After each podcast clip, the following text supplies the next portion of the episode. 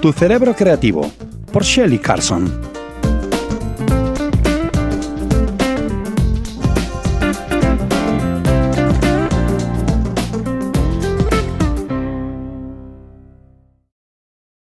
Quizás, en épocas anteriores, no era un requisito tan indispensable en sociedad, pero hoy en día la creatividad se ha convertido en una de las cualidades más deseadas en una persona por la aplicabilidad que tiene en su puesto de trabajo.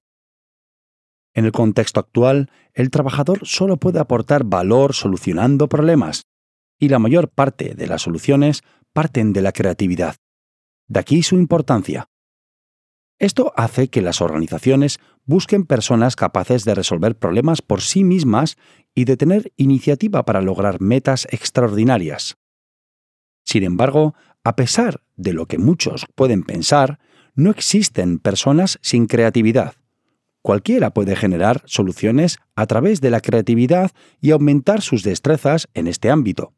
Simplemente debe realizar ejercicios constantes para ello. En realidad, cada persona posee un cerebro creativo que está equipado con estructuras cerebrales prácticamente iguales a las de otras personas. Numerosos experimentos e investigaciones demuestran que lo que tiene un mayor efecto sobre la capacidad de pensar creativamente es la forma de activar las diferentes estructuras o partes cerebrales y de establecer conexiones entre ellas. Con la ayuda de entrenamiento se puede actuar sobre estas estructuras generando nuevas conexiones en el interior del cerebro. El modelo CREATES agrupa siete actitudes mentales distintas de activación cerebral. Las siglas se corresponden en inglés a los siguientes aspectos mentales. Conexión, razonamiento, visualización, absorción, transformación, evaluación y fluidez. Uno de los aspectos más importantes del modelo es la zona de confort mental, que se entiende como aquel de los siete estados en el que cada persona se siente más cómoda y en el que habitualmente se encuentra por definición. Por ello, es esencial comenzar descubriendo qué estado es la zona de confort mental para cada persona, para después poder aventurarse fuera de esta área para explorar los distintos aspectos de la creatividad. La absorción es el primer estado de activación mental y consiste en desarrollar la capacidad de absorber información de forma imparcial. Uno de los resultados de acceder a la actitud cerebral de absorción es que se comienza a sentir curiosidad por el mundo de alrededor y que se capta con imparcialidad información nueva de todo tipo, que antes pasaba desapercibida. Por ello, pasar tiempo en modo absorción permite recopilar conocimientos diversos que luego podrán resultar útiles para solucionar problemas.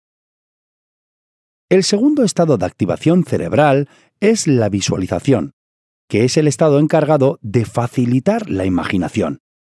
Como demuestran muchas investigaciones, el cerebro humano tiene la extraordinaria capacidad de ver lo que probablemente sucedería si se eligiera una determinada línea de actuación, sin necesidad de tener que experimentar sus consecuencias. El cerebro utiliza para ello imágenes mentales, gracias a las cuales es posible imaginar de forma deliberada soluciones novedosas para los problemas. Las características más relevantes que definen la actitud cerebral de visualización son la generación de imaginería mental y la utilización del pensamiento hipotético. La imaginería mental consiste en generar imágenes mentales previamente vividas y en manipularlas, tanto para visualizar dilemas creativos como para encontrar soluciones creativas a los problemas. El pensamiento hipotético es, en realidad, la base de la imaginación y se basa en la clásica pregunta ¿y si? Cuando se utiliza, es posible imaginar mentalmente algo que no se manifiesta en la realidad, y puede ayudar en la toma de decisiones. Así, ambos conceptos combinados permiten al cerebro generar imágenes mentales de escenarios altamente improbables. La tercera actitud cerebral del modelo es la conexión, que hace posible generar múltiples ideas sin tener que preocuparse por cómo se materializarán. Cuando se accede a esta actitud cerebral, una idea lleva a otra, esta idea a otra, y así sucesivamente, generando conexiones entre diferentes ideas. Es importante señalar que en el estado de conexión se suspenden los juicios de valor acerca de las propias ideas. El razonamiento es la cuarta actitud cerebral, muy relacionada con el pensamiento de tipo convergente, ya que al utilizar este estado de activación cerebral se consigue solucionar problemas bien definidos y lógicos con todos los recursos previamente almacenados en la memoria. Por este motivo, el estado de activación cerebral que más comúnmente ejerce de zona de confort mental es el razonamiento. Esto no quiere decir que sea el razonamiento un estado contraproducente para la creación de ideas. Al contrario, es un estado muy relevante ya que permite revisar, elaborar e implementar las ideas creativas que el resto de estados aportan.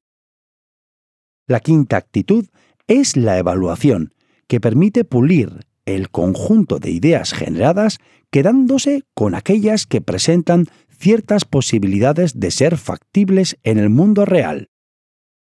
La sexta es la transformación, un estado de la conciencia al cual se puede acceder y cuya característica más relevante es que la atención está ocupada por pensamientos relacionados con uno mismo y con los propios sentimientos. Finalmente, la última actitud mental es la fluidez. Cobra un papel muy relevante ya que cuando se está en este estado, las respuestas a cada matiz de una situación de desafío llenan por completo la atención, es decir, se consigue fluir con la situación. Es decir, esta actitud permite combinar o hacer fluir un conjunto de respuestas para afrontar el desafío. Hasta aquí hemos descrito la forma de acceder a las siete actitudes cerebrales del modelo CREATES, pero también es importante aprender a cambiar con flexibilidad entre una actitud cerebral y otra.